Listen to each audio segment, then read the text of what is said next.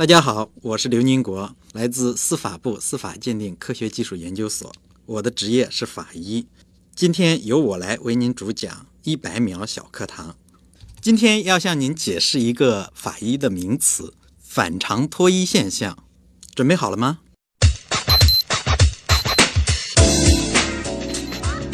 在我们法医学中会碰到一些冻死的尸体，他们本身是在冰天雪地里，但是你会发现他的衣服是脱好放在他身边了。那么这是什么问题呢？这是因为在冻死前面，人会产生一种热的幻觉。当我们发现有反常脱衣现象的时候，我们会认为这个人是生前冻死的。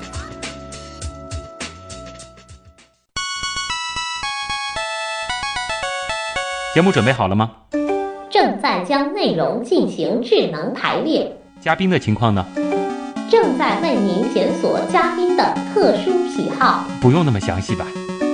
正在为您安装幽默插件。你这是在吐槽吗？正在为您更换全部文字素材。正在删除您的幽默基因，已将节目专业程度调低到百分之三十五。好了好了，马上开始节目吧。正在为您开启极客秀。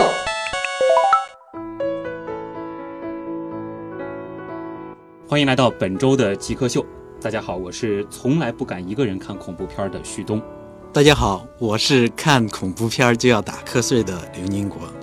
今天的极客秀呢，我们请到了一位法医，是一位从业多年的法医。其实“法医”这个词在最近几年还是热度非常高的，因为有很多的影视作品其实都会反映法医这个职业。刘老师今天来到我们节目呢，相信大家也有很多很多的问题啊，也是欢迎大家带着这些问题，我们一起来走进法医这个大家既熟悉又陌生，同时呢会有些敬畏的职业。呃，刘老师，那我们首先先进入极速考场。极速考场，第一题，请用最短的语言解释一下法医到底是什么？法医就是查明人的死亡原因的人。法医是天天会和死亡打交道的职业，可以这样理解吗？呃，准确来说，应该说是跟尸体打交道。跟尸体打交道对，对对，嗯呃，这个的确也是在影视作品当中体现的那个场景。刘老师，你是怎么定义极客的？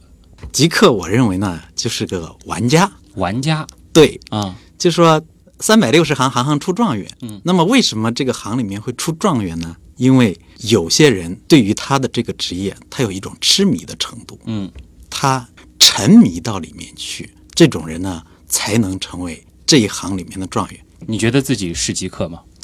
我希望做一个极客，是在追求这种极客的状态？，对，应该说是在追求极客的道路上，也就是说你是很痴迷于你所从事的这个职业。应该说是既然对极客做了一个定义，你曾经做过最极客的事儿，能给大家回忆一下吗？这个事情，我想应该是我做的一一个开棺验尸，那是埋葬了八个月的一一具尸体，哦，在山上。嗯，那么我们几个人把这个尸体解剖，仔仔细细的解剖了三四个小时，最终找到了里面的重要证据，把那个凶手送进了监狱。嗯您用了一个非常冷静的状态来描述当时那个场景，但实际上可能当时的那个现场是常人比较难以接受的吧？对，应该说，我当时在现场比这个时候还要冷静。还要冷静。对，因为法医他不是说能不能接受你这个环境的问题，嗯，而是要在一堆看上去非常乱的这个环境里面，你要找出来你要的证据。嗯，这个必须冷静细心。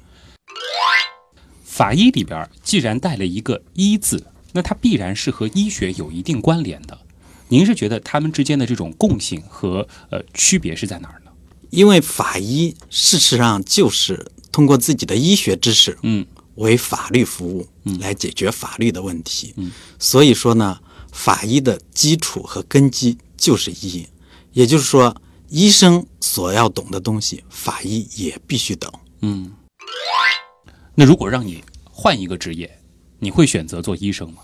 我会的，你会的，对，啊。因为我本身是想做一名医生，嗯。但是呢，在学医的过程中，我也受了一些书籍啊，就是那时候在大学里看了一套《大唐狄仁杰断案传奇》，那还是一个荷兰人写的我们中国人的这个故事。啊这个故事真是让我太痴迷了。呃，所以说不像别人说法医，有的人学法医是看了那个什么福尔摩斯探案，斯对，或者说是看了美国的叫什么呃 CSI 是吧？嗯这个，但是我呢是受真是受这套书的影响，让我一下子对法医这个职业感到非常痴迷。啊，那你平时喜欢看推理小说吗？呃，推理小说我看的啊，嗯，恐怖片呢？您刚刚说是看了就会打瞌睡，啊，那是因为恐怖片里面呢，他们会渲染一些场景呀，然后做一些别人会认为很可怕的，无非就是骷髅啊、尸体啊或者僵尸之类的这东西。嗯，但是在我看来呢，我就觉得很假。嗯，特别是有时候像去那个什么鬼屋啊，嗯哎，有的人做的那个骷髅头，哎，我看看好像它的比例好像不对嘛。它是个道具。哎，对对对，嗯哎，有时候它那个做的比例不对，有的是缺什么材料，或者是什么，有的是缺什么部件，让我感觉。然后你哎一下觉得所以我太假了。对，既然他们他为了让你感觉恐惧呢，他一定让你感觉真实，你才会恐惧。嗯，当你觉得它不真实的时候，你是不会产生恐惧感的。那既然谈到了恐惧，你在平时的工作当中，或者说整个这个工作的经历当中，最让你恐惧的一件事儿是什么有那么一次，啊？倒是吓了我一跳。那是有一天，我晚上在单位加班啊，加班的过程中呢，我忽然想起来，呃，有一个标本嗯上面有一个部位呢，我需要再检查一下。嗯，那么我就一个人进了解剖室，当时呢，尸体是在旁边放着，然后呢，我就把尸体的脏器拿出来放在取材台上，我在检查，因为很专注，房间又很安静。嗯，但是我忽然感觉好像对面有人在看我的那种感觉啊。然后呢，我想这么晚了不会有什么人，结果我一抬头呢，果然有一张脸在玻璃上贴着对着我笑。这个是同事吧？他是我们所里在在那个单位里面施工的一个工人，他很好奇，因为他看见我在那里做，结果呢，他就很好奇。啊。呃，我抬起头一看呢，他也不好意思了，对我笑。但是我这时候我思想准备的是没有人要跟对我笑的。啊。我一看到有人笑，而且你灯光打上去以后呢，他在窗外，所以他只有脸是有光线的，他身上的衣服什么东西都是看不到的。所以当时那一下是把你吓到了。我也吓了一跳，因为啊在这里嘛，我心想。呃，会不会碰到什么灵异事件？人家天天都在传传说，因为啊按说如果要碰见灵异什么的话，应该是我的工作场所里面是最容易碰到最容易碰到这那些那。作为法医，你信不信这些东西呢？我没法信，因为嗯我从来都没有见过。别人传说的再神奇 再有，但是我每次去，我也想看看到底有没有。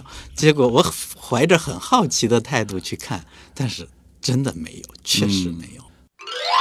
用平静来形容你的工作，你觉得合适吗？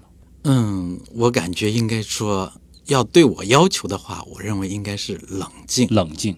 对，呃，为什么是冷静呢？呃，尸体，呃，别人会觉得很可怕，嗯，我们觉得他很安详，嗯他是不会起来跟你吵闹，也不会打你的。但是呢，我们所要解决的问题是跟活人有关的问题。嗯我们解决问题的过程中呢，总是要牵涉到案情，有很多案情呢，它是会影响到你的情绪，因为人是有感情的动物。呃，你对这个案件里面，你或多或少会抱有很多感情，嗯但是我们的工作是一个科学的工作，对，这个工作不允许你有任何感情。嗯，所以你得控制住自己的这些情绪。对，因为有时候可能这个结果对你的感情来说你是不能接受的。嗯，法医每天的工作都是和那些重大的刑事案件打交道吗？嗯，不一定。不一定。呃，像我们研究所里的法医，就跟公安局的比如说上海的话是叫八零三，嗯，刑事科学技术研究所。比如说八零三，他们主要是接触那个刑事案件，对，凶杀，而我们司法鉴定研究所呢，主要是涉及的一些民事纠纷，当然也会涉及一些刑事案件。那么嗯我们接触的刑事案件呢，往往会涉及一些伤和病之间的关系。嗯比方说他受伤以后呢，又经过了治疗，那么自身还有一些疾病，那么究竟在这些伤病自身的因素以及其他人为因素之间，责任怎么划分、怎么划定，这个是我们研究的范畴。那您的意思就是，不是接手的每一个案子，或者说每一具尸体，都是像这个有的影视作品当中呈现的，非常的触目惊心的，是吗？应该来说，我们接触的大多数案件呢是比较平淡的，嗯比如说交通事故，啊，或者说是工伤。但是像这些呢，本身就是在外人看来呢，也是一些很简单的事情，嗯但是也需要法医过来确认，因为简简单单一个交通事故，那么很可能会牵涉了一些复杂的内容。比如我碰到过一例交通事故，是被人杀害了以后呢，准备抛尸，在抛尸的过程中呢，在高速公路上又发生了翻车，嗯。翻车了以后呢，两个东西就掺合在一起了，嗯。然后这个抛尸的凶手又逃走了，嗯。结果别人认为是交交通事故，通事故。但是我们的职责是去看出来不是交通事故的内容，啊，然后我们认为这个人是被人杀害的，是最后是通过哪一些细节、哪一些证据来得出这样的结论呢？是通过尸体上的痕迹。尸体上的痕迹。对，因为在我们法医的行业里面，叫尸体是会说话的，他用他身上的证据无声的告诉你他的死亡原因是什么的。作为法医呢，就是要识别他身上的这些痕迹，要听懂他的话，。对要听懂他的话。每天你会洗多少次手？这个根本没办法统计，啊因为只要碰过我自己工作的对象，嗯我都会洗手所以说是无数次。无数次。会有一些呃行为上的这种强迫症吗？或者说是这个呃洁癖？那倒没有，就生活当中不会反复的去注意清呃洁，不会的。这是整个法医的一个共性吗？呃，应该来说是学医人的共性。啊，不会像外界认为的，就是外界认为他们反复不停的洗手，它是一种消除心理上的恐惧，嗯而我们学医的人洗手，完全是去除一个病原菌。如果你洗手已经达到了消毒或者是清洁的目的了，嗯那我就不洗了。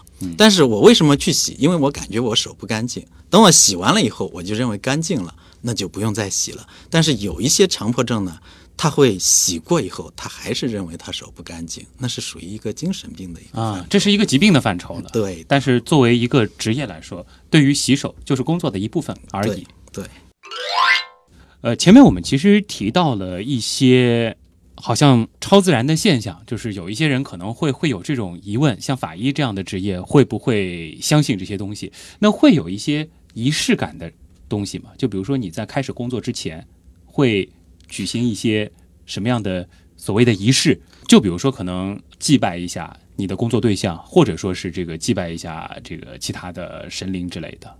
呃，这在法医的这个行业里面是没有的。嗯我们在工作前呢也是有仪式的，那是履行法律手续，啊，就是要该签字的签字，该记录的记录。嗯，做完以后，那么我们就直接进入尸体解剖。当然了，如果是在医学解剖前面呢，是有一个仪式的，嗯比如说捐献的遗体是自愿捐献给这个医学生来做尸体解剖来学习的，这个前面的话，我们要求要默哀几分钟，哦以示对死者当初做出来的决定的崇高的决定的一个、一个尊重。一个尊重。对，你刚刚提到了你，其实你们的工作是让尸体说话，或者说是听懂尸体说话。那你在从事工作的时候，会和工作的这个对象有一种自言自语的这种交流的状态吗？呃，自言自语应该不会。如果我哪一天自言自语了，说明我精神已经不正常了。但是呢，让我说这种说话应该是一种心灵的交流。心灵的交流。对，因为他身上的痕迹，他已经很明确的向你明示了。嗯，我就忠实的把他的这些痕迹记录下来。假如说我没有看到，我会觉得我失职，我就感觉好像尸体会责备我，你为什么没有看到我这些痕迹？我已经明确的告诉你了。您平时工作当中其实是会用到很多仪器，对不对？对，呃，最贵的仪器是哪一类？它大概价值多少钱？呃，传统的法医呢，它实际上是不需要太贵的仪器，它需要的是一把手术刀、我们的眼睛还有显微镜。嗯，最近呢，我们在用一些新的仪器，在往我们这个实践中来用。嗯，那么这里面呢，我们用过 CT。CT 螺旋 CT，对的，我们这里购买了一个西门子的这个螺旋 CT，它的价格在四五百万。四五百万。对，那接下来的问题是这样的：您大约需要几年的收入水平可以自己买一台这样的 CT 机呢？哦，这个东西呢，四五百万，我想应该跟在上海买一套房子差不多。以我买房子的经验，应该是先去贷款，啊然后呢，我就每个月去还，这样在我退休的时候，我就会获得我这一套房子。刘老师用了一个很机智也很平静的方法，这个跳过了这个问题啊。今天的极客秀呢，我们迎来了有史以来最冷静的一位嘉宾，同时我们整个的极速考场部分也是从未有过的冷静。我们的整个录音棚的这个气氛呢，也是在一种严肃但是又好奇的状态下推进。我相信很多的朋友也也等不及了，希望是能够进入到我们今天访谈的主体部分，我们来好好的走进法医这个职业，走进法医这门科学。你觉得什么是极客？具有互联网思维的、有创新意识的一帮理工科男。极客，我觉得跟黑客有点像吗？用一些很正常的东西做出一些很不正常的东西，就是民间科学家一样的人。头脑很聪明，可能有点小怪异。做事很有自己的范儿，很有潮流，对科技这种东西有一些独到的理解，会搞一些自己的小玩意儿，然后 DIY 能力比较强。印象中比较 crazy 那种感觉，非常聪明，非常有动力，非常有想法、有想象力的一些。smart，精力充沛。嗯，有点像技术宅之类的吧。做一些不同寻常的事情。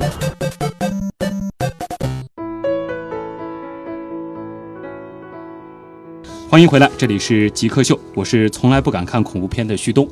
大家好，我是看恐怖片就要打瞌睡的刘宁国。今天的极客秀到访的极客是法医刘宁国。刘老师和大家来呃分享一下近一段时间你比较关注的这个行业内的一些热点好吗？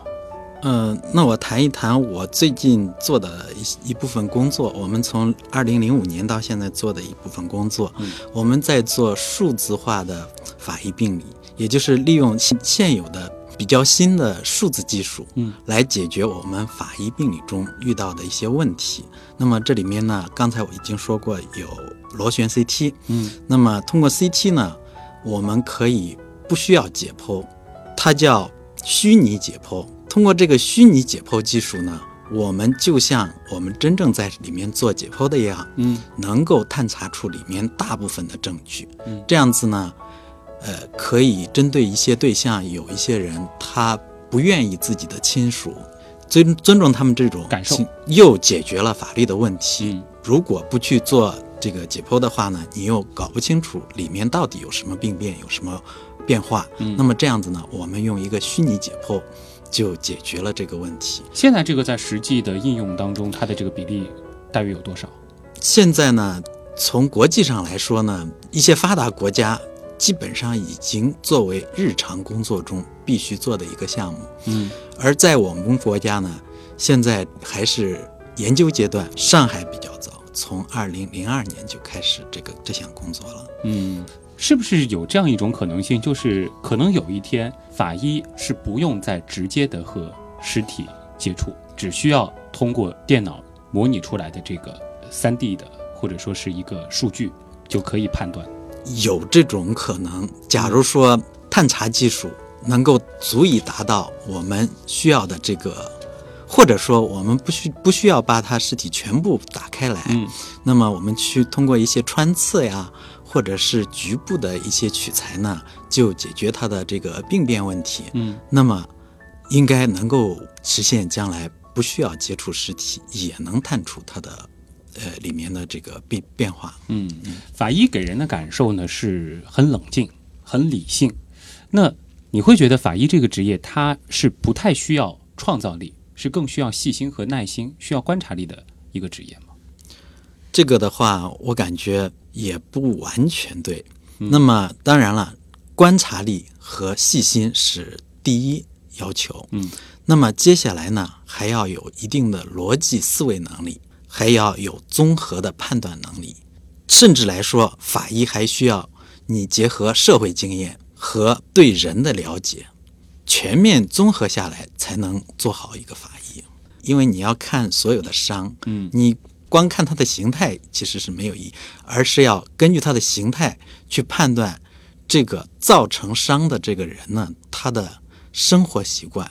比如说他是左撇子，嗯，你就会发现他在左边的这个地方呢，他的伤特别重。哦，对，这个是会出现在你们的这个报告当中的。呃，会的，会的，我们叫他左利手。左利手，哎，我分析这个人是左利手，嗯，这是我们的这个职业要求。哎，能给大家来呃介绍一下你们常见的这个报告的这个这个结构是什么样的吗？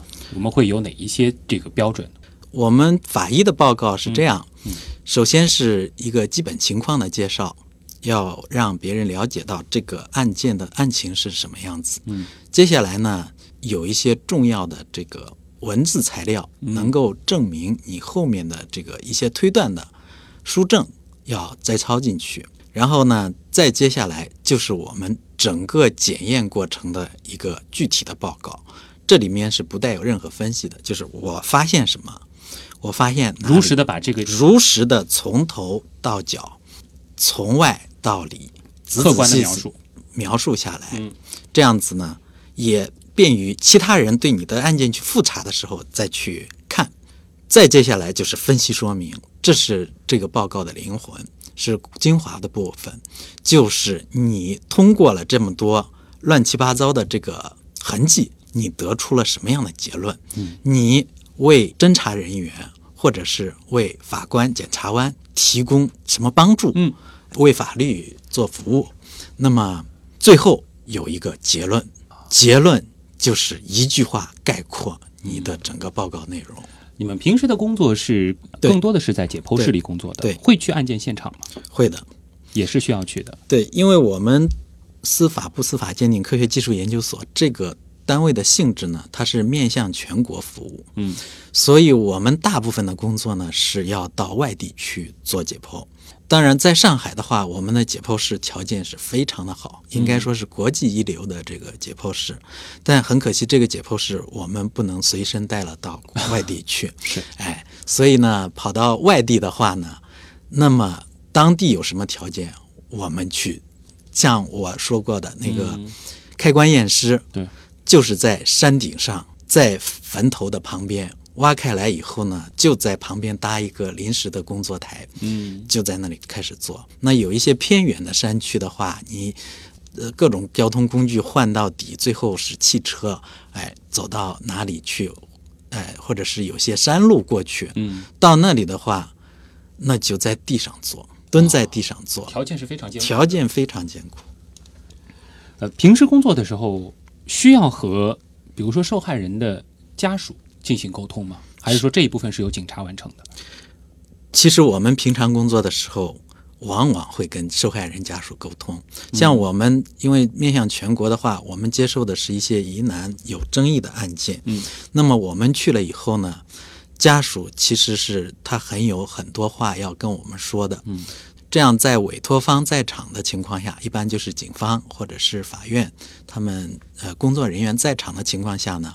我们会开一个简短的见面会，在见面会上，也就是我们没有做解剖之前，我们会听他们家属去给你谈，就是他有什么事情，有前因后果。当然，他们有一些不专业，有一些呢，他带有他的观点。但是我们的任务是听他说的这么多东西里面，分析出来哪些是我需要在接下来的工作中要注意的地方，要去特别仔细观察的地方。所以说，他们的这个信息对你们的工作而言也是非常重要的。对，好，这里是正在为您播出的极客秀，今天我们请到的是一位法医刘宁国。呃，稍稍的休息一会儿，接下来我们继续走进法医这个职业。你心目中谁是 Jake 呢？比如说年轻时候的乔布斯，我就可以把它理解为一个 Jake，然后做一些东西，然后非常拼啊。斯诺登，Facebook 那个叫什么来？Zackbook，王小川，z a c k b o o k。我记得那个苹果收纳了一个就是网络天才到他们公司的那人叫名字不记得了。乔布斯算吧。比尔盖茨，马化腾。有有个同学就是这个样子。我室友他就是。呃，我觉得极客应该是身边的那些人，而不是一些很著名的人。